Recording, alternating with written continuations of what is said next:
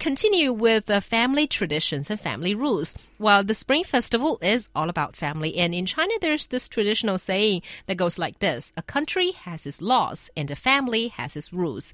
And in Chinese, it's 国有国法，家有家规.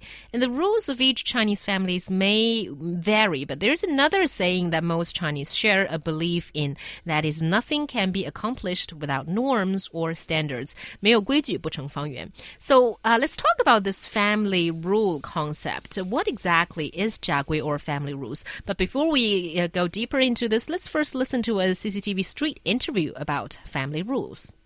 不准喝酒，不准回去按闹，不准在外头熬夜，不能欺负妻子，不能打小孩，就是这种。工资卡全部交给老婆，我们就是。我们家有一个传统，这一个一碗饭吃的只要剩一粒米，不行。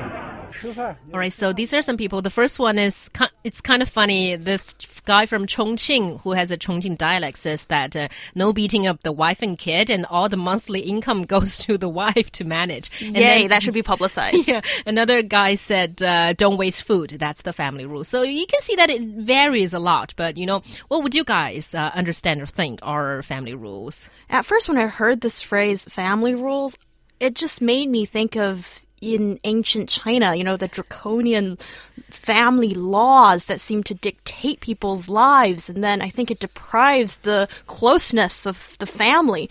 But actually, when I listen to the examples that we just heard, it seems to be just little things that sort of become like common sense, I would say, that um, is kind of necessary, kind of good for you to follow to maintain a good family relationship.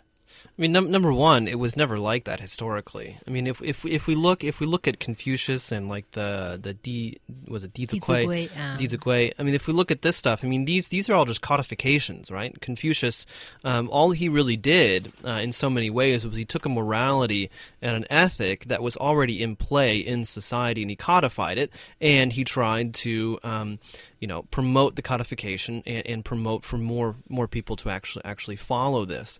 Um, so for him, it was much more of a going back to you know going back to ancient values, even for for his time. Um, and so the idea that number one, this is this is what it was like in ancient times. Number one is is not going to be true.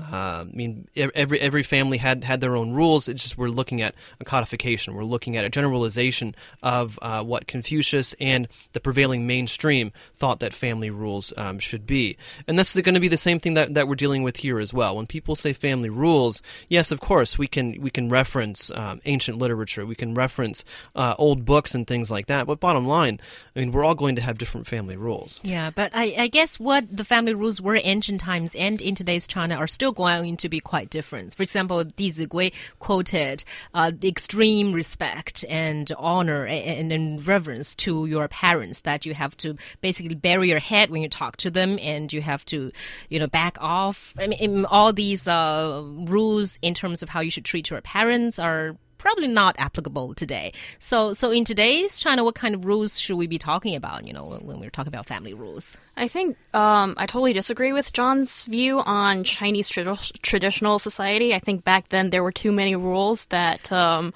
I think that um, that widened the distance between the generations. But I think in today's China, actually, we need more rules because the rules have been abs abstinent. So that is not good. And I think we need some of these rules to keep people aware of really the basics that we need to um, adhere in life. I would say rather than family rules, let's have society rules like being polite. Mm. Yeah, I think all these family rules should be social rules. There should probably be laws, you know, like no spitting. Uh, well, well, I mean that's going a little bit too far, but no. But I think I think that's that's really what it comes down to. It's just politeness and and respect for in the, for the family and in society. Yeah, that's probably true.